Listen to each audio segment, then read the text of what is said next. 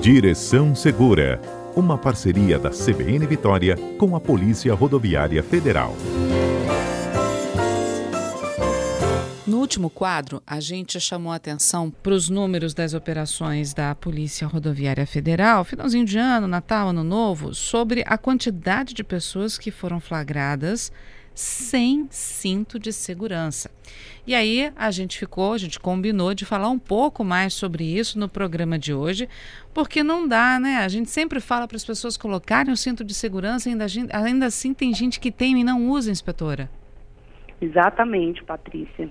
Nesses recessos aí do Natal, Ano Novo e no período de janeiro de férias escolares, nas nossas fiscalizações, durante as nossas fiscalizações, a gente percebeu está havendo sim, um aumento da quantidade de condutores, passageiros, sem utilizar o cinto de segurança.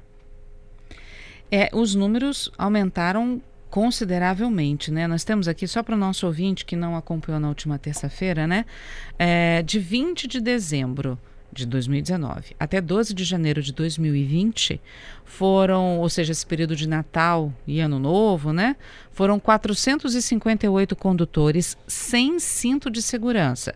343 passageiros e 98 crianças também sem a cadeirinha, inspetora. Exatamente. É, nós flagramos, esses números são muito altos. Muito. E por esse motivo, vamos falar um pouco sobre a importância de utilizar o cinto de segurança. Uhum. Eu acho que não precisaria nem ser dito, né? Mas para a gente reforçar para os condutores a importância do cinto de segurança, vamos falar sobre ele hoje.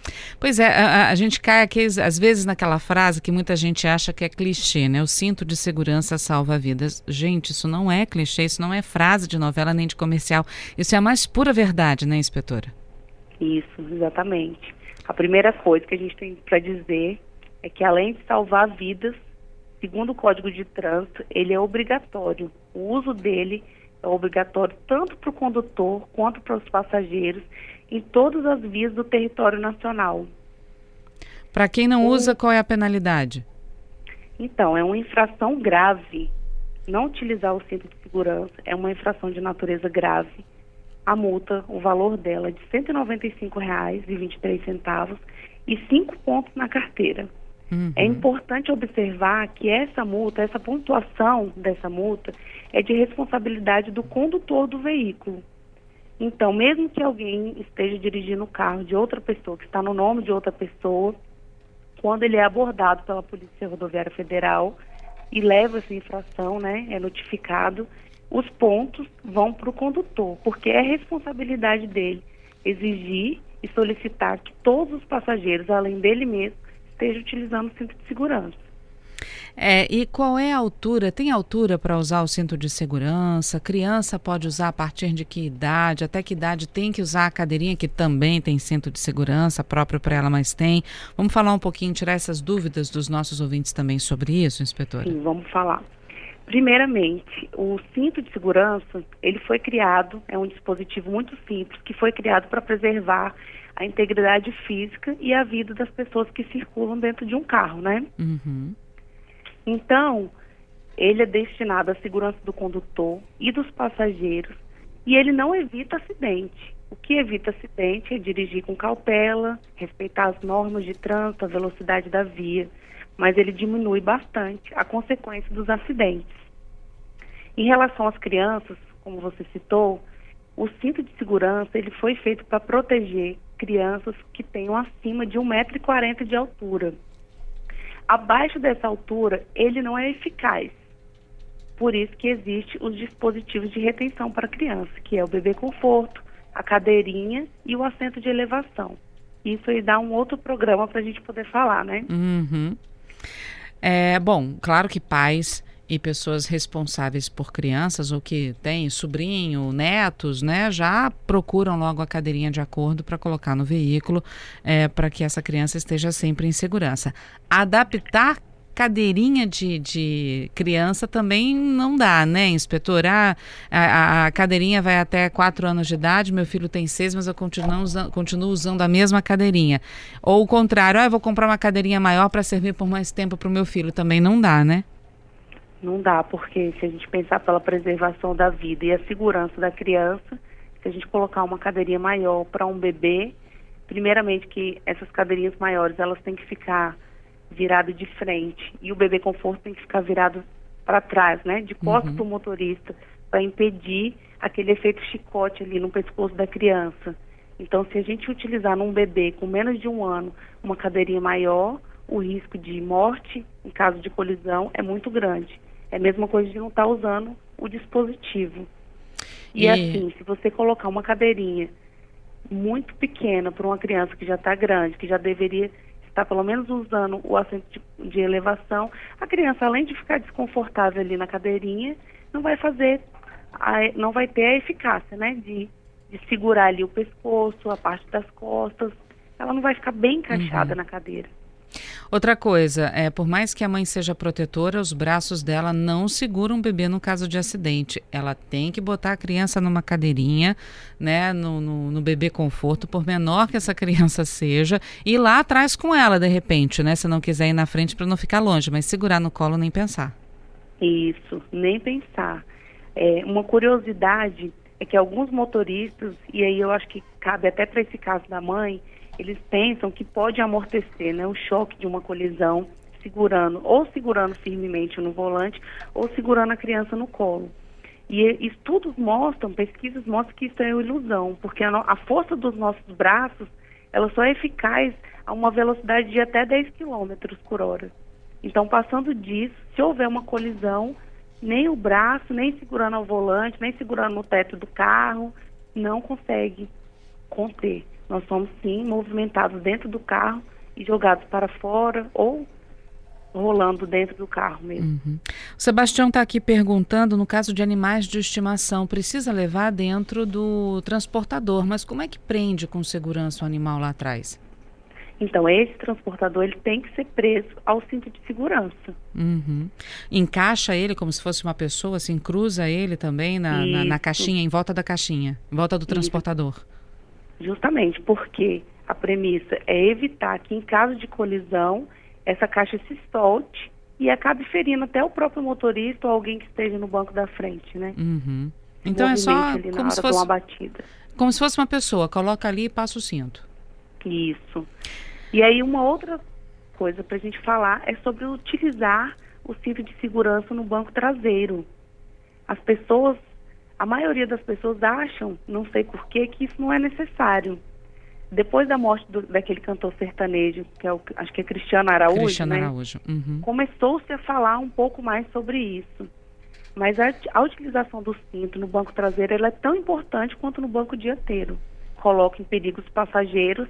Se, o, se os passageiros estiverem sem cinto, eles colocam em perigo os passageiros do banco dianteiro. No caso de uma colisão, de um capotamento, passageiros vão se mover para frente, onde pode colidir e ferir o motorista ou até matar do passageiro, o motorista do banco dianteiro ou o passageiro que esteja no banco dianteiro. Então é importante que todo mundo esteja preso ao cinto de segurança. Ah, a senhora falou sobre o caso do Cristiano Araújo, do cantor. É, um dos dois, ou ele ou a noiva, não me recordo, estava não só sem cinto, como deitado no banco. Acho que era a noiva. Também é, não pode, né? nas notícias era a noiva não é eficaz. Uhum. O motorista, o passageiro, ele tem que estar sentado, o cinto tem que estar preso, o cinto de três pontos, né, tem que estar preso ao corpo, abaixo do pescoço, nessa linha do ombro, porque se tiver o, o cinto pegando no pescoço, no caso de uma colisão, pode haver sufocamento, enforcamento. Então é importante que ele esteja na, na linha do ombro e preso um pouco acima um pouco abaixo do, da barriga do abdômen, né? em cima desse osso aqui da, da nossa pelve. Uhum. Então é, é, importante porque no caso de uma colisão do cinto travar, não, não tem risco de enforcamento ou de machucar aqui a parte do abdômen do passageiro ou do condutor. Aí, Ana Carolina, eu vou entrar, é, vou fazer o meia-culpa. Sou uma das vítimas dessa questão do cinto passando no, no ombro, passando no pescoço. Porque mesmo adultos são baixinhos, né? É, você falou que uma criança acima de 1,40m, mas tem adulto que tem 1,5m. E quando senta no banco da frente, muitas vezes os carros têm aquele regulador de aumentar ou abaixar a altura do cinto na parte do ombro, né? E você consegue é, prender. Mas os bancos na parte de trás, a grande maioria não tem regulador. E aí, quando você puxa, ele passa no pescoço. Isso acontece comigo. Quando eu vou atrás, é, o, o, cinto, eu sou baixinha, o cinto passa no pescoço. E aí eu, eu sinto realmente que incomoda. Ele não está me prendendo no ombro, ele está passando no meu pescoço. Se colocar uma almofada embaixo para dar um pouco mais de altura, isso ajuda no caso do adulto que tem baixa estatura? Ajuda sim. Que aí a gente pode fazer uma ligação com assento de elevação, que é para as crianças que têm menos de 1,40 e que têm acima de 4 anos até 7 anos e meio de, de idade, né? Uhum. Então é como se você utilizasse um assento de elevação. Para ele subir, o travesseiro vai servir, né, como um assento de elevação para subir a sua estatura ali um pouco e o cinto não ficar passando pelo pescoço. Porque além do risco, incomoda durante a viagem, né? Então, o fato de sentar em, em, uma almofada ou um travesseiro não vai é, causar nenhum tipo de problema em relação ao uso do cinto de segurança. Num caso não, de ocorrência de uma batida, ele vai prender a pessoa do mesmo jeito. Sim, para pessoas de menor estatura, ele só está levantando um pouco ali, né? Uhum. Essa linha e deixando a pessoa um pouquinho maior para o cinto não ficar passando pelo pescoço. Tá certo. É, bom, vocês que fizeram a Operação Natal e Ano Novo continuam também com a Operação Rodovida. Vai até o Carnaval? Isso, vai até o final do Carnaval. Depois do uhum. Carnaval, né? Nós estamos reforçando a fiscalização, o policiamento. Nós estamos agora, cada domingo, escolhendo um tema específico para fiscalizar a cada fim de semana, na verdade, né? Na semana passada, no domingo anterior ao dia 12, foi cinto de segurança. Nesse domingo agora foi moto, fiscalizações de motocicleta, capacete, é, documentação. E aí cada, cada fim de semana a gente vai escolhendo um tema de acordo com as nossas estatísticas ali, a fim de evitar os acidentes nas rodovias. Uhum. É, muitas motos foram pegas assim de surpresa e trafegando de forma uh, com algum problema? Foram sim. Aqui no estado, 56 motos, somente no domingo, foram apreendidas. Por motivos diversos? Motivos diversos. Uhum. Sem condições de transitar, falta de documentação, é, equipamentos que não são permitidos, luz de LED no, uhum. no garfo ali da, da, motocicleta. Algumas, algumas coisas que não davam para ser sanadas no local, elas foram encaminhadas para o pátio. Além de o maior problema que a gente pegou nesse domingo, documentação e falta de habilitação. Eu ia perguntar sobre capacete, todos usando ou, ou tinha ainda alguém todos sem usando. capacete? Impressionante, mas nós não fizemos nenhuma notificação de condutores que não, nem, nem condutores e nem passageiros sem usar capacete. E quanto ao calçado? Ainda bem, né? E, é, ainda bem. E quanto ao calçado, porque tem muita gente que pilota de chinelo de dedo, né? É, eu participei dessa operação vi muitos motocicletas que estavam de chinelo, mas na, na condução da moto ficaram descalços.